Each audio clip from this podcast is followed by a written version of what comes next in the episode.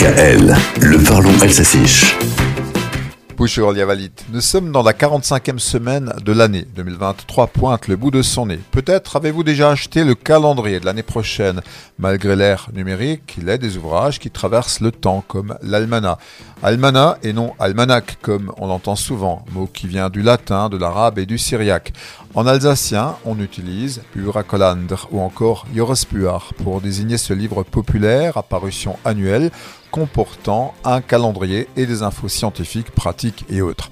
Les anciens connaissent l'almanach Saint-Odile, Trotilius dont la version 2023 est parue.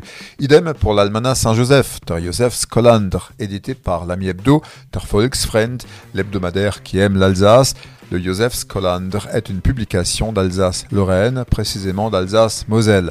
C'est la 133e édition, autant dire que notre Saint-Joseph en a vu passer des décennies. là.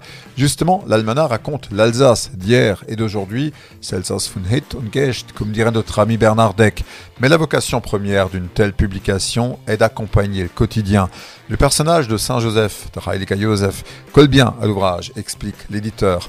Le charpentier de Nazareth a vu grandir l'enfant Jésus. Cela étant, l'almanach de l'ami ne s'adresse pas qu'aux chrétiens, Dans l'édition 2023, on vous conduira sur les traces du Kelch d'Alsace vers le tour d'un potier gardien des traditions, d'une chartreuse en cœur de ville et au fond d'une mine. Sanerst, Josef Skolander, est une mine d'infos. Faire soldat, clica.